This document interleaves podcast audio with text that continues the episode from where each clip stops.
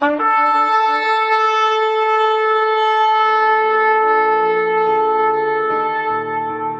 拜是本分，敬拜是机会，敬拜是恩典，敬拜是与神共享天伦。齐来敬拜。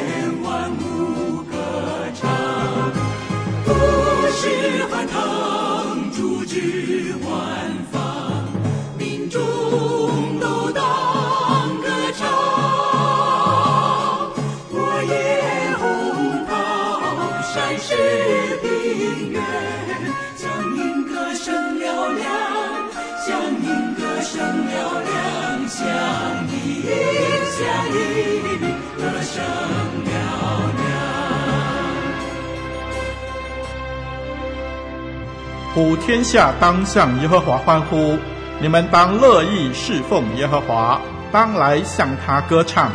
你们当晓得耶和华是神，我们是他造的，也是属他的。我们是他的民，也是他草场的羊。当称谢进入他的门，当赞美进入他的院，当感谢他，称颂他的名，因为耶和华本为善。他的慈爱存到永远，他的信实直到万代。让我们齐声歌唱，敬拜永生上帝。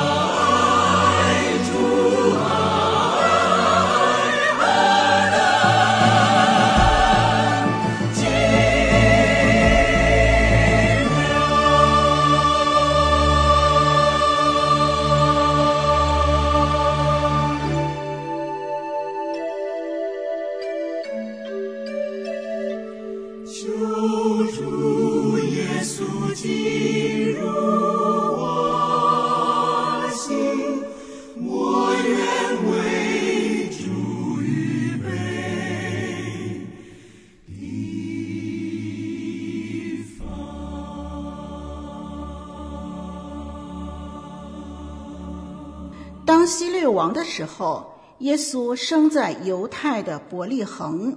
有几个博士从东方来到耶路撒冷，说：“那生下来做犹太人之王的在哪里？我们在东方看见他的星，特来拜他。”希律王听见了，就心里不安；耶路撒冷合城的人也都不安。他就召集了祭司长和民间的文士，问他们说：“基督当生在何处？”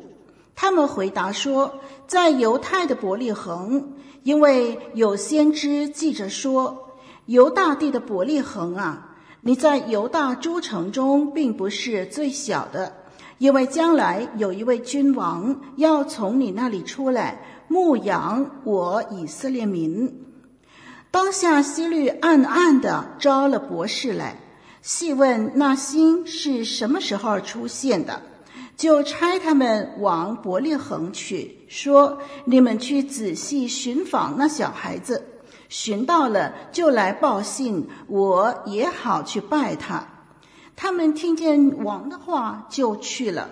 在东方所看见的那星，忽然在他们前头行，直行到小孩子的地方，就在上头停住了。他们看见那星，就大大的欢喜。进了房子，看见小孩子和他母亲玛利亚，就俯伏拜那小孩子，揭开宝盒，拿黄金、乳香、没药为礼物献给他。博士因为在梦中被主指示不要回去见希律，就从别的路回本地去了。接下来，请聆听神透过讲台信息对我们的叮咛。各位弟兄姐妹平安，在这圣诞节期间，我想分享一个圣诞的主题，就是千里追寻主。谢谢主席刚才阅读圣经的话。这段圣经记载在马太福音二章一到十二节，是我们在圣诞节中常常听到的圣经故事。今天就让我们来仔细研究这段经文。首先，让我们来看经文的背景。哈，在马太福音第一章第二节，第二章第一节有说，当希律王的时候，希律王就是耶稣诞生的期间，就是前后期间，是希律王掌权统治以色列地区的时候。当时称为犹太人的地区，这个西利王是以东人的后裔。他在公元前，也就是主前三十七年左右，被罗马帝国封为治理犹太地的小王。他不是以色列人，却成了以色列人地区的领导人。原因是他娶了两约时代马加比王朝的后裔为妻。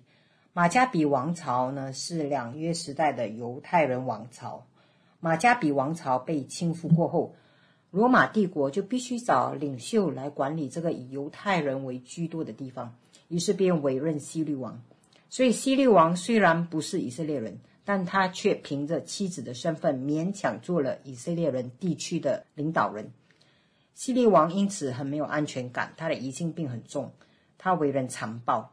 他一方面要讨好犹太人，他为犹太人修建第二圣殿哦。另外一方面，他又很用很残暴的方式来统治以色列人，来证明自己的霸权。当希律王的时候，耶稣生在犹太地的犹太的伯利恒。犹太地的伯利恒在哪里呢？其实是非常靠近耶路撒冷，距离耶路撒冷只有八公里。有几个博士从东方来到耶路撒冷，几个博士哦，圣经并没有说有几个，但教会传统一般上认为有三个博士。原因是他们送了三件礼物：黄金、乳香、乳香和没药。但实际上没有人知道有几个。博士这个意思呢，是波斯语哦，是在古古代的美索不达米亚平原上一些观星人，观察星星的人。有些人认为这些博士呢，其实是外邦的观星人，就是观察星星、通达历史的外邦人。但也有人认为这些博士是受外邦影响的以色列人哈，因为那时候以色列人在之前在巴比伦帝国，以色列百姓不是被掳到巴比伦地区吗？所以有一些人还居住在那边，还没有回归，所以他们认为这些博士其实是以色列人的后裔。但是后来他们受了外邦人，就是巴比伦文化的影响，所以无论这些博士们哦是不是外邦人啊，或者是受外邦影响的犹太人。我们都可以归纳，博士们其实是代表着外邦人、外邦文化。他们从东方而来，而东方呢，就是指巴比伦地区，也就是两河流域、美索不达米亚平原地区、巴比伦地区。他们在巴比伦地区呢，可能是一个非常有一群非常有智慧的人。他们熟悉旧约圣经，他们晓得犹太人所说的弥赛亚，他们结合。圣经里面所说的，结合自己的关心知识来追求这位主基督。其实他们看到星星，他们知道弥赛亚降生这件事情呢，其实有应验在旧约圣经里面，那是记载在民数记二十四章十七节。有星就是有星星哈，有星要出于雅各，有杖要兴于以色列，必打破摩押四角，毁坏扰乱之子。有星星星出于雅各。我相信上帝是蛮有怜悯的神，他用外邦人的关心的知识、观察星星的知识来带领这些外邦的博士们。所以，上帝利用外邦人可以理解的知识来带领他们。第二章第三节，希律王听见了，就是听见有博士到处询问犹犹太人的君王哦，将在哪里？希律王听见了这个事情过后，心里很不安，而耶路撒冷合成的人也不安。为什么他们会不安呢？其实，希律王本身他不是犹太人。他自知知道是靠妻子的身份勉强成为以色列人的王，现在以色列人的君王竟要诞生了，可见希律王是多么的不安。在耶路撒冷人的眼中，希律王是一个残暴的人。如果他因犹太人的君王诞生疑心而疑心病大发作，他是不是会加害给我们这些以色列人呢？所以耶路撒冷的人何曾都不安呢？第四节。希律王呢，他就召集了祭司长和民间的文士，问他们基督当生在何处。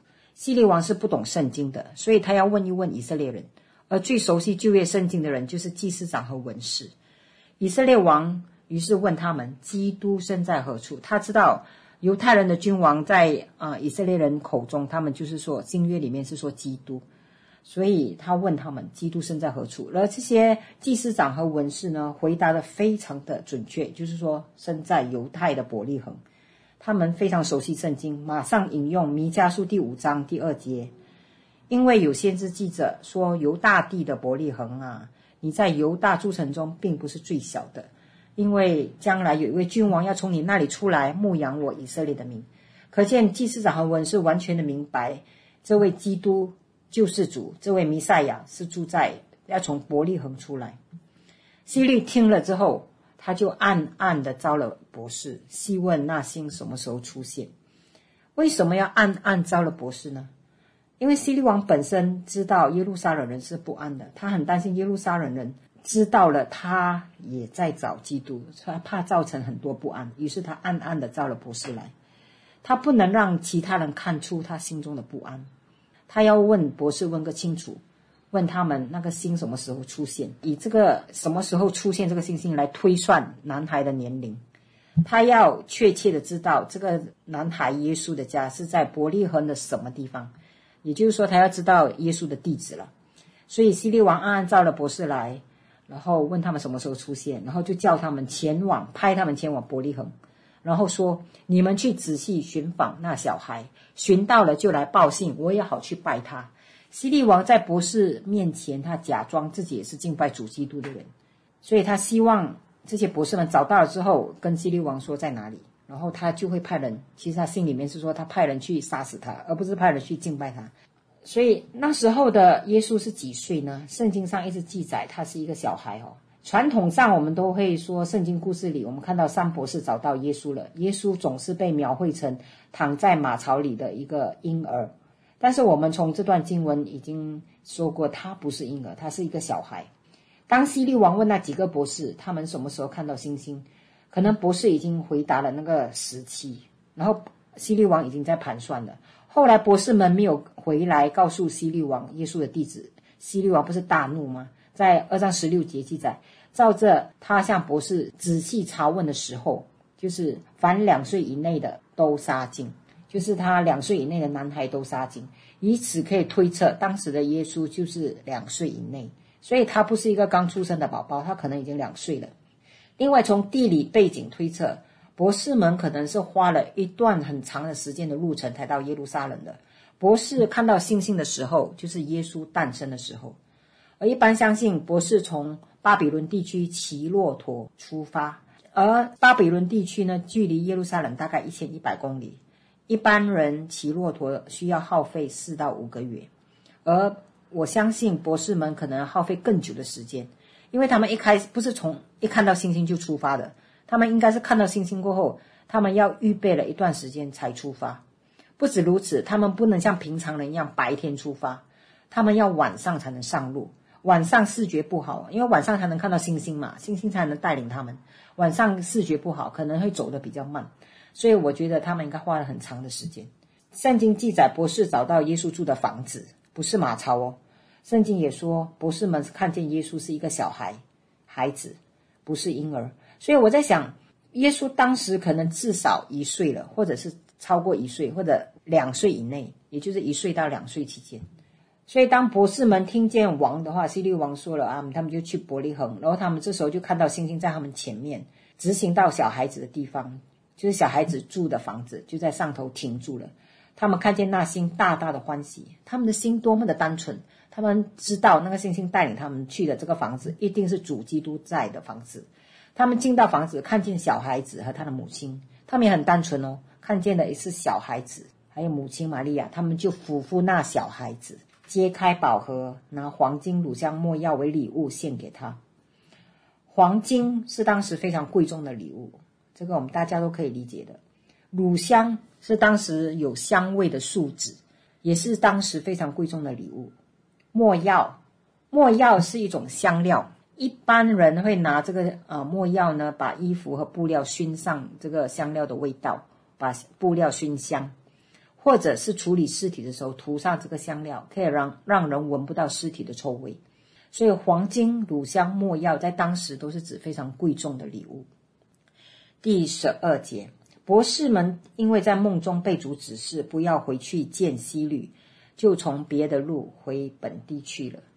这些博士他们原本不晓得希律王邪恶的目的，所以神呢要在梦中跟他们显示。而博士也很敏锐神的带领，他们也很顺服，很敬畏神，马上就绕了别的路回他们的地方去了。所以也因为这样，希律王今明并没有找到耶稣。从这段经文，我们可以看到有三种人在寻找耶稣。这三种人是：第一个，希律王在寻找耶稣；第二个，祭司长和文士在旧约圣经里面寻找耶稣；第三是博士们，博士们千里寻找耶稣。第一，希律王，希律王寻找耶稣。希律王找耶稣呢，目的是要把他杀死。他疑心病很重。以色列的王在政治上来说，以色列人的王就是希律王。怎么可能容纳耶稣成为王呢？所以他是那种很不安全感，所以他一定要把耶稣杀死。所以他杀了伯利恒还有示剑所有两岁以下的男童。他不怕杀错，只怕放过。在二章十六节，他差人到伯利恒示剑，把所有男孩都杀了。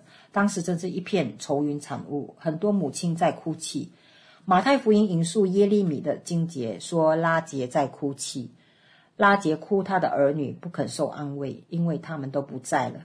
这段经文是记载在耶利米书，那时候是记录着南国犹大被掳去巴比伦时，拉杰就是代表着以色列的母亲哈。以色列的母亲在哭泣他们的孩子，因为都被杀害，都不在了。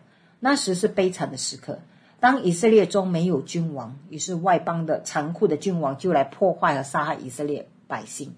马太引用耶利米的话，马太的意思就是说，现在的以色列没有君王，于是外邦君王就是希律王就来残杀以色列的男童，所以他用这段经文放在很多男童被杀害啊这个事件里面，许许多多伯利恒的母亲都在哭泣，因为孩子不在了。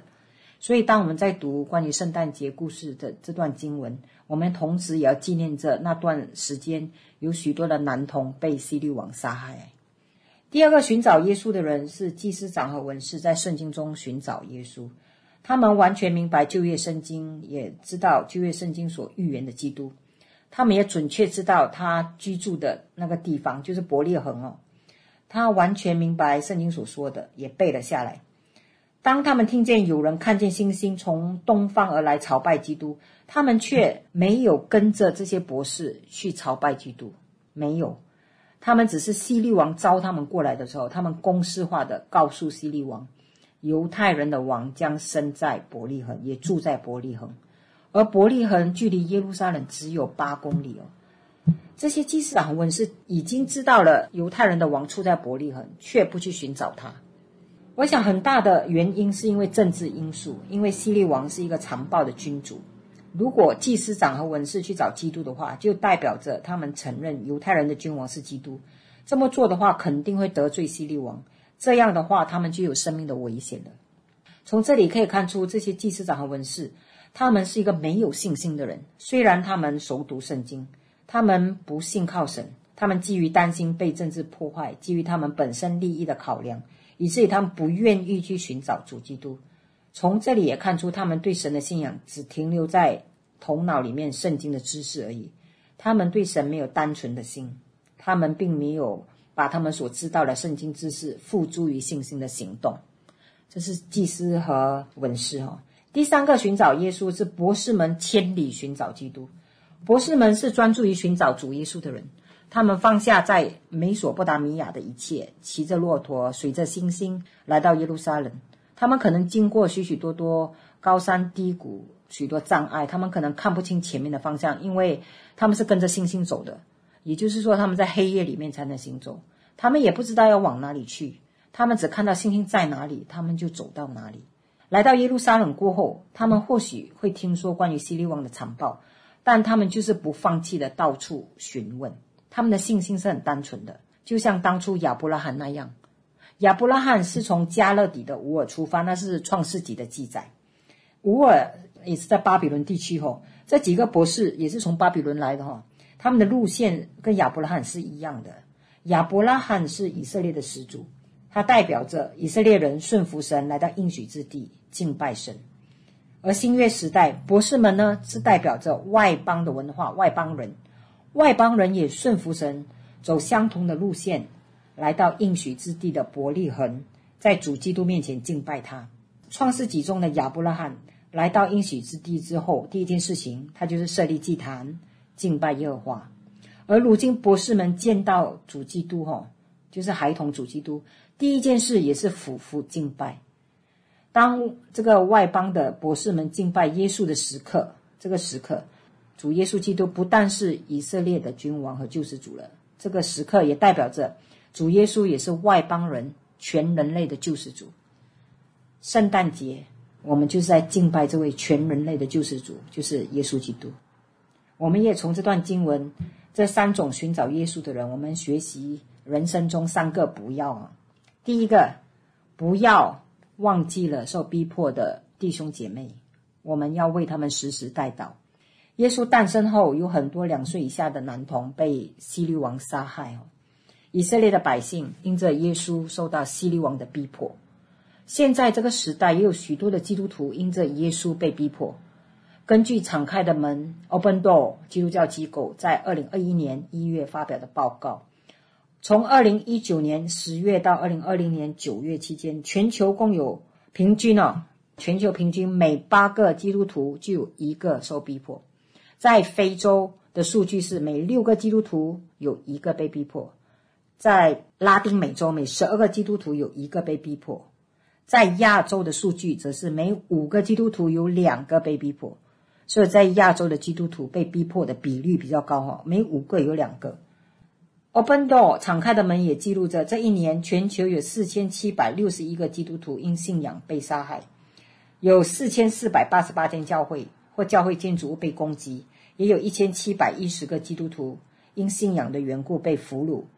根据这些统计，我们可以平均哦，可以知道一年中平均每一天有十三位基督徒因信仰的缘故被杀害，每一天哦，每天有十二间教会和教会的建筑物被攻击。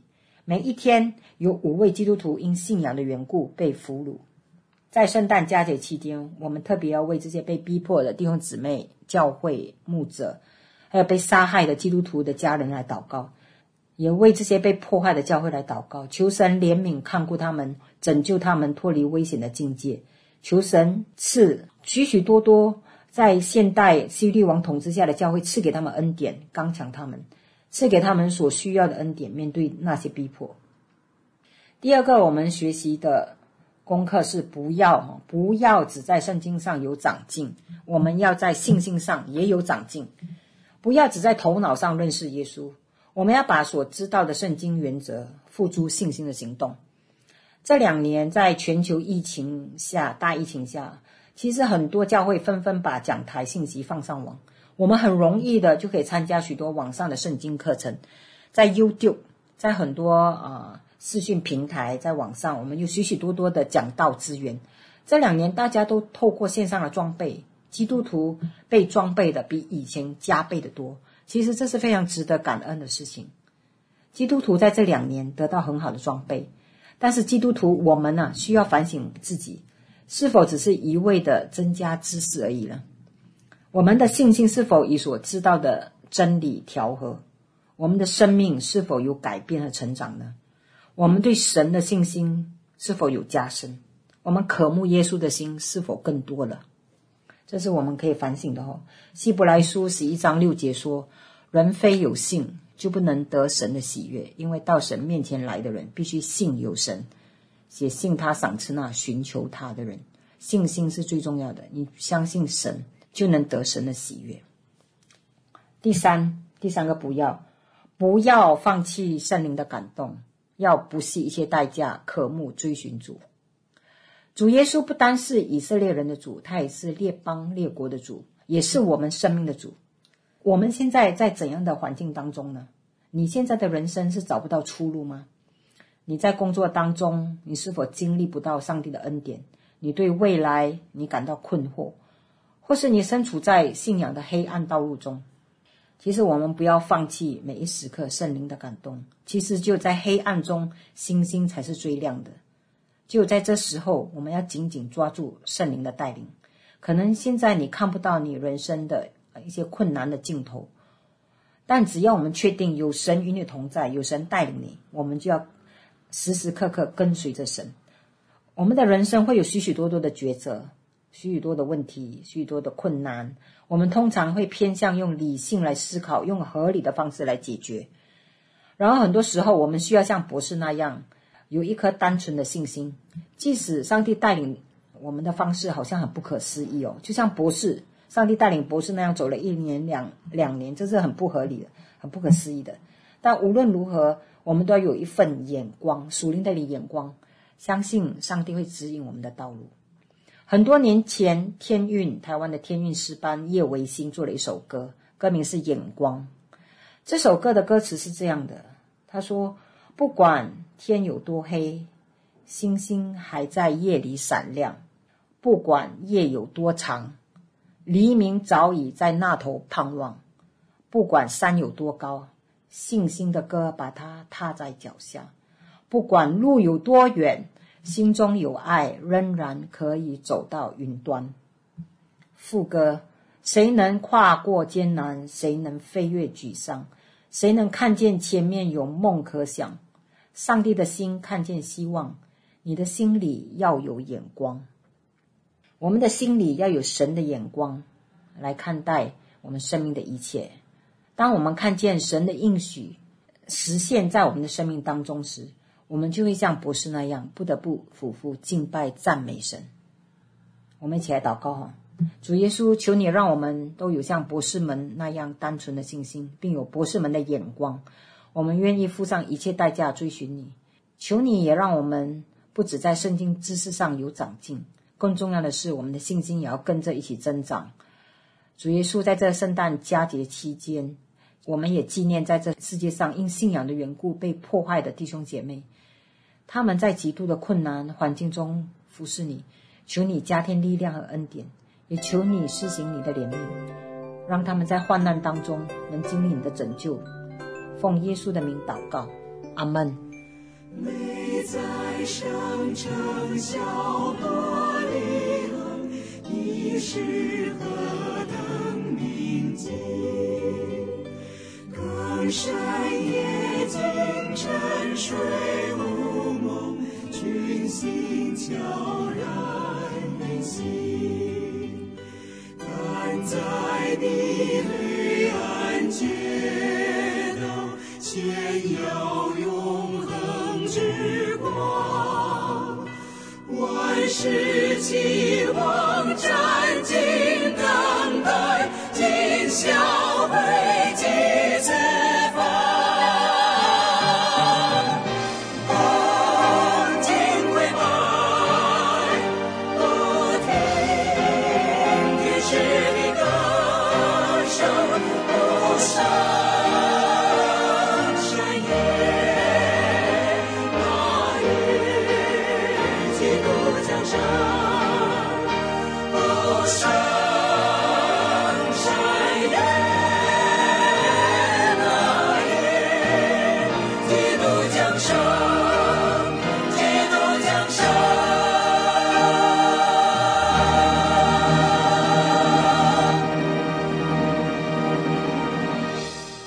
活水之声与您一起线上的敬拜，在此暂告一个段落。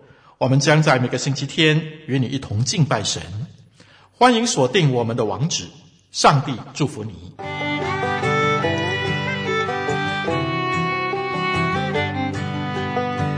相约下个主日，齐来敬拜。